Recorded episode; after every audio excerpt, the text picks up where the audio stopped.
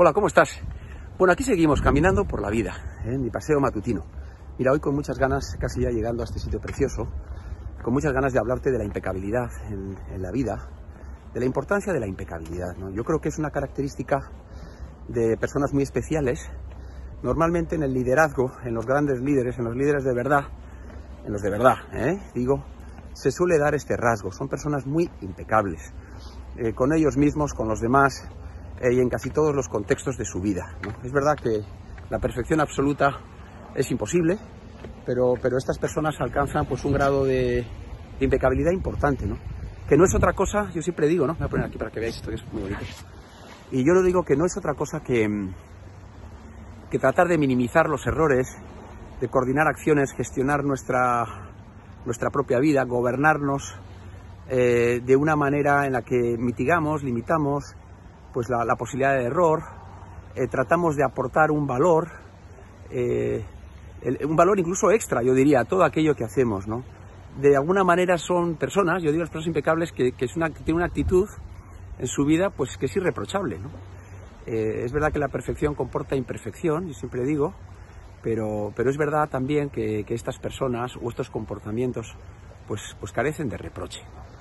en casa se nos decía, yo creo que de alguna manera se nos inspiraba o se nos animaba, como digo yo siempre, a ser personas impecables, desde una exigencia que mi padre siempre ha considerado que igual era, era me voy a marchar aquí, porque no va a llover además, que era, que era demasiada. Eh, yo, yo, le digo que no tanto, ¿no? Al revés, yo, yo creo que eso ha servido para entender la importancia de, del gobernarse de manera impecable. Creo que es una cuestión de respeto hacia uno mismo y hacia los demás. Aparte que nos hace ser personas muy confiables, ¿no? yo, creo que eso es importante. Y a todos nos gusta esa reciprocidad, ¿no? Tener personas que sabemos que, no van a fallar o que por lo menos le van a poner toda la energía posible para gestionar bien, coordinar bien, hacer algo bien, en definitiva. Yo contrapongo este concepto al de la mediocridad, que creo que es un mal endémico de nuestra época, creo que es terrible, creo que hay mucha mediocridad. Eh, es una lástima, al final no deja de ser la mediocridad para mí entendida como pues no alcanzar siquiera el, valor mínimo ¿no? establecido por el estándar, ¿no? En, lo que sea, en el dominio que sea, en el arte que sea. Y, es una tristeza. Tengo un amigo que habla mucho de la brocha gorda, ¿no? hablando de proveedores y de muchas dicen, ah, estos son, pues son de brocha gorda o fulanitos de brocha gorda. Y yo entiendo bien eso de brocha gorda. La brocha gorda es eso, pues que no, falta el pincel fino, que es tan indispensable sacarlo en la vida, ¿no? Para pintar nuestro cuadro, ¿no? Eh, de la vida. Y esto, desafortunadamente, pues no abunda, ¿no?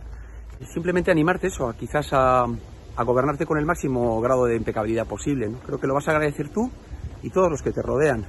Creo que los grandes líderes, como te decía al principio, las personas exitosas, pues indudablemente son personas eh, muy impecables, ¿no? Muy impecables. El otro día me pasó una anécdota con alguien a quien quiero y aprecio y que me sigue por esta red, que se llama Juan, Juan González Herrero, eh, que, es un crack.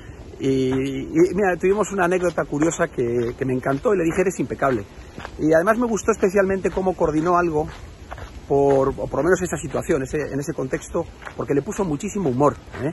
Que también creo que es otra característica, otra característica de las personas exitosas, de las personas, eh, de los grandes líderes, y que le ponen humor, y el humor siempre lleva amor. Y ahora empieza a llover una barbaridad, con amor, pero lluvia. Bueno, cuídate, que tengas un gran día. Chao. Oh.